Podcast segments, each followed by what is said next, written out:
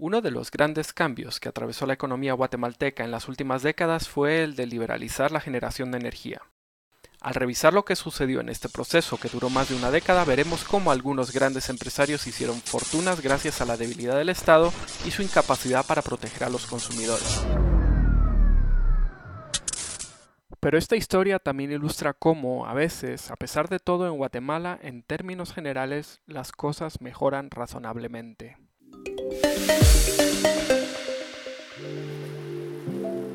Bienvenidos a Plaza Pública, yo soy Enrique Naveda y hoy les traigo la primera parte de una serie sobre el pecado original del mercado de generación de energía y cómo pasamos de un monopolio estatal a un mercado competitivo no sin antes pagar un peaje que hizo grandes fortunas y puso a otras en posición de ventaja.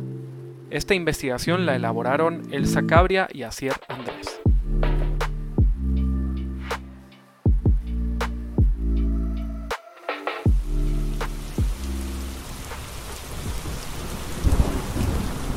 Cuando en noviembre de 2020 las tormentas Zeta y Iota atravesaron el norte del país, a la capital llegaron imágenes devastadoras. Valles convertidos en lagos, aldeas desaparecidas bajo el lodo o el agua. Desde la ciudad presenciamos el desastre y el dolor de las víctimas sin que nuestras vidas se vieran afectadas. Nosotros aquí de Paraná para evacuar y el apoyo necesitamos. Fuerza aéreo, bomberos voluntarios con red, Maga, por favor, colaborar y, también la municipalidad de Panzos. Pudo no ser así. Lugares que quedaron inundados como Campur en San Pedro Carchá parecen remotos, pero son vitales para el país. En este municipio y otros próximos existen centrales hidroeléctricas que generan casi el 20% de la energía que produce Guatemala. Las tormentas de noviembre pusieron en riesgo este flujo. Por temor a que los ríos crecidos dañaran las centrales, ocho de ellas dejaron de funcionar. En solo unas horas el país perdió 430 megavatios de potencia, suficiente para atender la demanda de todo el occidente del país. En el pasado, una situación como esta hubiese producido cortes en el suministro. Quienes vivieron los racionamientos de energía de principios de la década de 1990, producidos por sequías o inundaciones, recordarán lo que significa calles sin alumbrado, pozos de agua que no funcionan, horas de oscuridad. Nada de eso ocurrió durante las tormentas de noviembre. Sí se produjeron apagones, pero no porque escaseara la electricidad, sino porque algunas instalaciones físicas quedaron dañadas, según explicaron las autoridades. Ahora Guatemala puede producir casi el doble de la energía que se demanda en los días de máximo consumo. Lo que se dejó de producir en las hidroeléctricas de Alta Verapaz se obtuvo de otras fuentes y en la mayor parte del país las consecuencias de Iota y ETA ni se sintieron. Las tormentas de noviembre evidenciaron cómo en los últimos 30 años la electricidad ha pasado de ser un bien escaso a uno abundante en Guatemala. Este éxito normalmente se atribuye a la liberalización de la electricidad que ocurrió en los años 90, cuando el Estado perdió su monopolio de la generación y distribución de energía.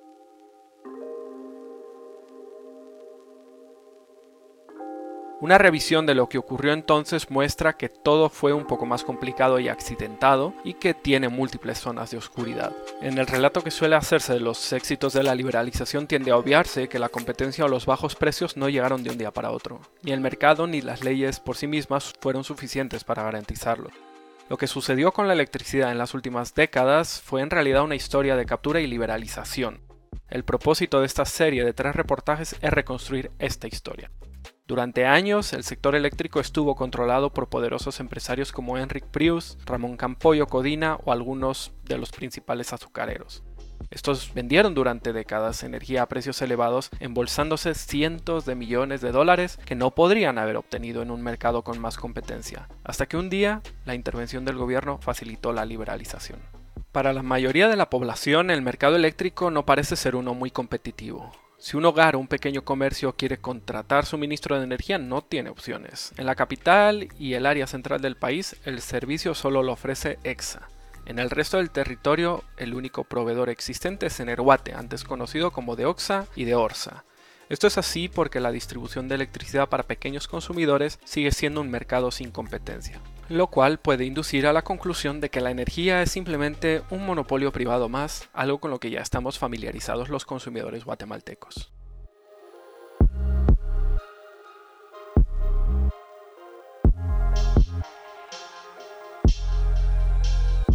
Pero esta percepción es equivocada.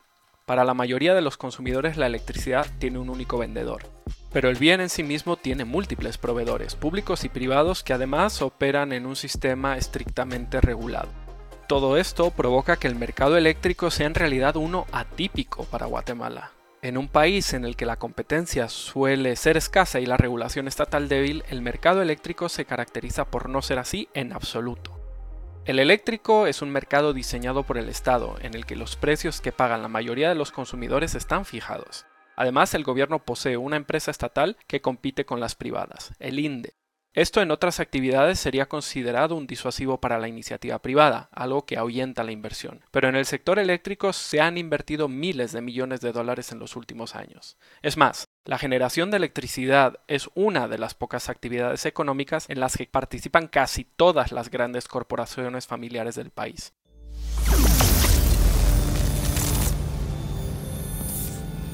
Esto ha facilitado otro aspecto atípico del mercado eléctrico ningún grupo se ha adueñado de él. Los cuatro principales generadores de electricidad en el país son el Estado, las familias Gutiérrez Bosch y Campoyo Codina y la transnacional estadounidense Ashmore Energy. Salvo el Estado, ninguno de los cuatro controla más del 15% del mercado nacional, y juntos acapararon alrededor de la mitad de la energía consumida por el país en 2020, según muestran las estadísticas del administrador del mercado mayorista. El resto se lo repartió un centenar de grupos de todo tipo, los grandes azucareros, corporaciones centroamericanas como el Grupo Terra de Honduras, transnacionales europeas o el considerado individuo más rico del país, Mario López, propietario de centrales solares. En el mercado de la capital, la concentración es algo mayor porque tres grupos, el Estado, los Campoyo Codina y los Gutiérrez Bosch, proporcionan a EXA el 66% de la energía que compra la empresa. El resto lo provee una veintena de compañías. Pero aún así estos números contrastan con la situación de otros mercados de servicios públicos. La telefonía celular que ha atendido a la concentración tiene solo dos proveedores, el mencionado Mario López y el mexicano Carlos Slim. La televisión en abierto de alcance nacional tiene un solo propietario, Ángel González. Leonel López Rodas, exministro de Energía y empresario del sector eléctrico, le dijo a Plaza Pública que el mercado tiene más de 100 agentes y ningún grupo, por grande que sea, puede hacer lo que quiera o repartirse el mercado. Aquí, aseguró, ni los Gutiérrez ni los azucareros tienen capacidad de intervenir. Todo esto ha facilitado que la energía sea un bien abundante y relativamente barato para muchos usuarios. En la actualidad los apagones son escasos en las ciudades y más de un 90% de los hogares tiene suministro, cuando en 1990 menos de un 40% de la población gozaba de acceso a la red eléctrica. Las tarifas que pagan quienes menos consumen, normalmente las familias de menos recursos, que son la mayoría de la población, son las más baratas de Centroamérica, según la comparativa más reciente disponible de 2018. Industrias y comercios en el área metropolitana de la capital se benefician también de la energía más barata de la región. Los hogares que consumen un poco más tienen tarifas algo superiores. En Panamá y Costa Rica se paga menos. Pero aún así, como promedio nacional, los precios de Guatemala son más económicos que los del resto de países. Además, todo el sistema se financia por sí mismo sin que el presupuesto del Estado tenga que destinarse a apoyar al sector. En la década de 1980, en cambio, los gobiernos tenían que dejar de invertir en salud o en educación para cubrir las deudas de las empresas eléctricas estatales, a pesar de que entonces la mayoría de la población ni siquiera tenía electricidad. Pero llegar a este punto no fue sencillo. Hace solo una década, durante los gobiernos de Oscar Berché y Álvaro Colón, el panorama era el opuesto. Para ese momento habían transcurrido más de 10 años de la liberalización del sector eléctrico. Desde 1996 era legal que cualquier empresa privada generara y comerciara con electricidad. En teoría, el libre mercado que promovían expertos y empresarios había triunfado. Sin embargo, una década después, la generación de energía era aún un negocio con pocos actores y beneficios desorbitados, según muestran informes y entrevistas realizadas para este reportaje. El país seguía atrapado en un reparto del mercado que había ocurrido entre 1991 y 1995 durante los gobiernos de Jorge Serrano y Ramiro de León.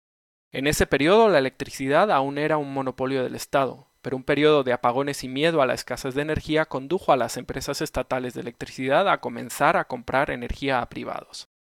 Entre 1991 y 1995, EXA y lo que hoy es Energuate, mientras eran controladas por el Estado, firmaron contratos en los que se comprometían a adquirir forzosamente grandes cantidades de energía durante periodos de 15 años a ciertas empresas privadas. Estas empresas construirían las primeras centrales privadas de energía que existieron en el país y las financiarían vendiendo electricidad al Estado. Los contratos que hicieron posible este negocio se conocieron como Power Purchase Agreements, PPAs en la jerga del sector, y fueron uno de los principales negocios otorgados por el Estado durante la década de 1990. Como era habitual entonces, los PPA se negociaron de forma opaca y sin competencia.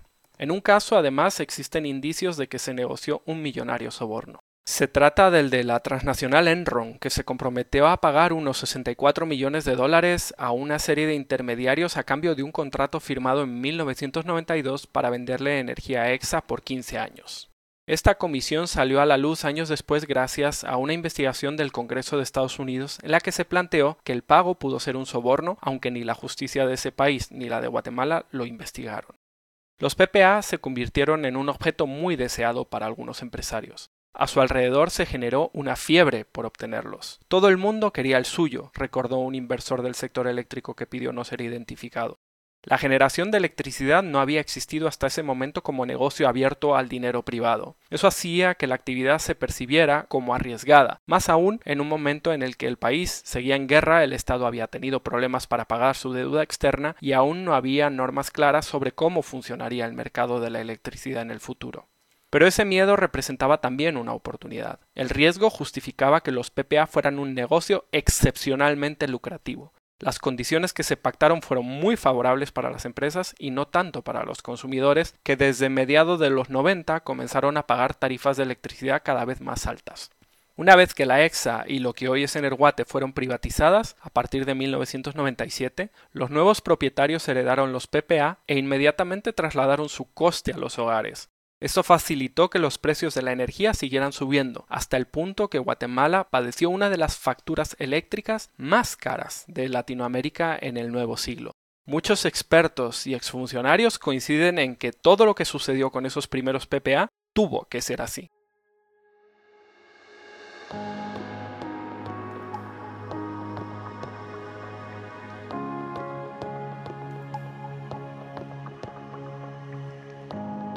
El Estado a comienzos de los 90 estaba en una posición débil para negociar y los inversores percibían que Guatemala era un país riesgoso, por lo que era lógico que obtuvieran altas rentabilidades. Pero como estas negociaciones ocurrieron en secreto y sin que el Estado pusiera a competir a unas empresas contra otras para ver quién ofrecía mejores tarifas, no hay certeza de que en realidad las condiciones fueran las mejores posibles. Algunas personas se aprovecharon, no se puede negar, afirmó Rodrigo Fernández, el actual presidente de la Comisión Nacional de Energía Eléctrica. Se decía que nadie iba a venir a Guatemala si no se garantizaba que fuera un buen negocio, comentó Víctor Moreira, exdirectivo del Sindicato del India a principios de los 90, y añadió, pero esto era un negocio idílico, algo que ninguna empresa hubiese conseguido nunca en un país desarrollado. Quienes obtuvieron un PPA para generar energía con combustible, carbón o bagazo de caña hicieron fortuna gracias a unos contratos especialmente lucrativos. Entre ellos destacó Henrik Preus, quien se asoció con Enron y se hizo millonario. Preus construyó un grupo empresarial con inversiones en energía y puertos en Guatemala y Nicaragua. Los otros beneficiarios principales fueron los azucareros y en especial uno de ellos, Ramón Campollo Codina, que se convirtió en un magnate de la electricidad cuyo poder perdura hasta el presente. Otros grupos, como las familias Arimani o Ayau, obtuvieron PPAs para poder construir hidroeléctricas que fueron menos beneficiosos. Pero estos contratos les permitieron financiar con más facilidad sus inversiones, amortizarlas antes y así competir mejor una vez que el mercado estuvo abierto. El exministro López Rodas dijo que definitivamente quienes tuvieron los primeros PPA tuvieron ventaja. Estos empresarios que lograron los primeros PPA lucharon por su posición y durante años la mantuvieron aún después de que el mercado se liberalizase en 1996. En el año 2001, Preus, Campollo y los azucareros lograron que el gobierno de Alfonso Portillo les prorrogara cinco años más los contratos a cambio de una pequeña rebaja en los precios. Muchos observadores del sector pensaron que la electricidad sería similar a otros negocios hechos al amparo del Estado de Guatemala. Un puñado de empresas que habían estado cerca del poder político cuando se repartió el mercado dominaría el sector. Sus integrantes considerarían que con los que ya están, están cabales. Disuadirían a otros de invertir, fomentarían la idea de que solo ellos pueden garantizar el servicio y que el precio de este no es tan importante, porque no hay nada más caro que carecer de él. Los presidentes siempre de paso los temerían o quizá los verían con buenos ojos gracias a sus contribuciones de campaña electoral o pensarían que enfrentarlo sería una batalla desgastante que pondría en riesgo algo que la población necesita. Sin embargo, la electricidad se convirtió en uno de los sectores que logró romper esta dinámica. Fue a partir de 2007, gracias a la intervención que comenzó justo durante la presidencia de Oscar Berger y tuvo continuidad en sus sucesores. Lo que sucedió a partir de entonces no terminó con los problemas del mercado eléctrico. Este aún presenta problemas que parecen desatendidos. La concentración de hidroeléctricas en algunas regiones muy pobladas ha generado rechazo sobre todo de la población indígena, mientras que grandes ríos más remotos no son explotados. Fuentes importantes de energía económica y limpia como la geotérmica apenas atraen inversión privada. La empresa estatal, el INDE, no dispone de presupuesto para, por ejemplo, subsidiar los cobros excesivos por alumbrado público que hacen algunas municipalidades, o para invertir en la generación de más energías renovables. Como las empresas que venden electricidad a la población, EXA y lo que hoy es Energuate atienden mercados muy diferentes y ofrecen también un servicio desigual. El resultado es un sistema en el que quienes viven en las áreas más pobres pagan más y reciben un servicio peor. Los hogares atendidos por EXA en la capital y departamentos adyacentes se benefician de ser muchos y estar concentrados. Gracias a ellos sus facturas son menores y reciben mejor servicio. Los clientes de Nerwate en Oriente y Occidente pagan el precio de ser menos y estar más dispersos. Sus facturas son más altas, de hecho, de las más altas de la región en 2018, en el caso de los hogares con consumos mayores y sus quejas por el servicio son mucho más numerosas y graves que en la capital, como muestran los informes de la Comisión Nacional de Energía Eléctrica. Todo esto ha provocado que la electricidad siga generando conflictos en algunas partes del país y que la nacionalización del sector sea reclamo para grupos como Codeca. Pero también es cierto que en la última década, desde que se comenzaron a tomar medidas para romper con la captura del mercado que originaron los primeros PPA, la electricidad dejó de ser motivo de movilización política para una parte importante de la ciudadanía. Estos cambios, introducidos desde 2007, han recibido alabanzas fuera de Guatemala y han convertido al país en un ejemplo para otros. Guatemala ha sido altamente exitosa en la reforma del sector energético, afirmó en un congreso internacional la exfuncionaria guatemalteca y consultora Silvia Alvarado. En su opinión, Guatemala es la constatación de que países pequeños y pobres también pueden tener mercados energéticos que funcionen de manera eficaz. Este relato de éxito tiende a poner el foco solo en lo sucedido en los últimos años, cómo las tarifas bajaron y se estabilizaron para los pequeños consumidores, cómo los grandes usuarios están pagando por su energía precios de hace 20 años, según muestran las estadísticas del sector.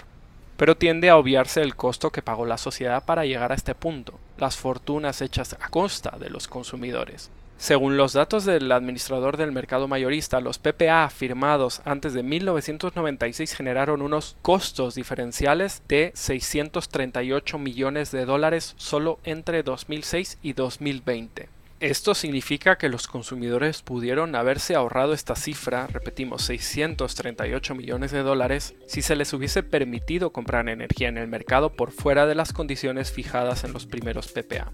Estos millones en cambio fluyeron hacia lo que el sociólogo Harald Seneca llama la economía de captura, los bolsillos de quienes convencieron a los presidentes Serrano y de León de que ellos podían proveer energía al país.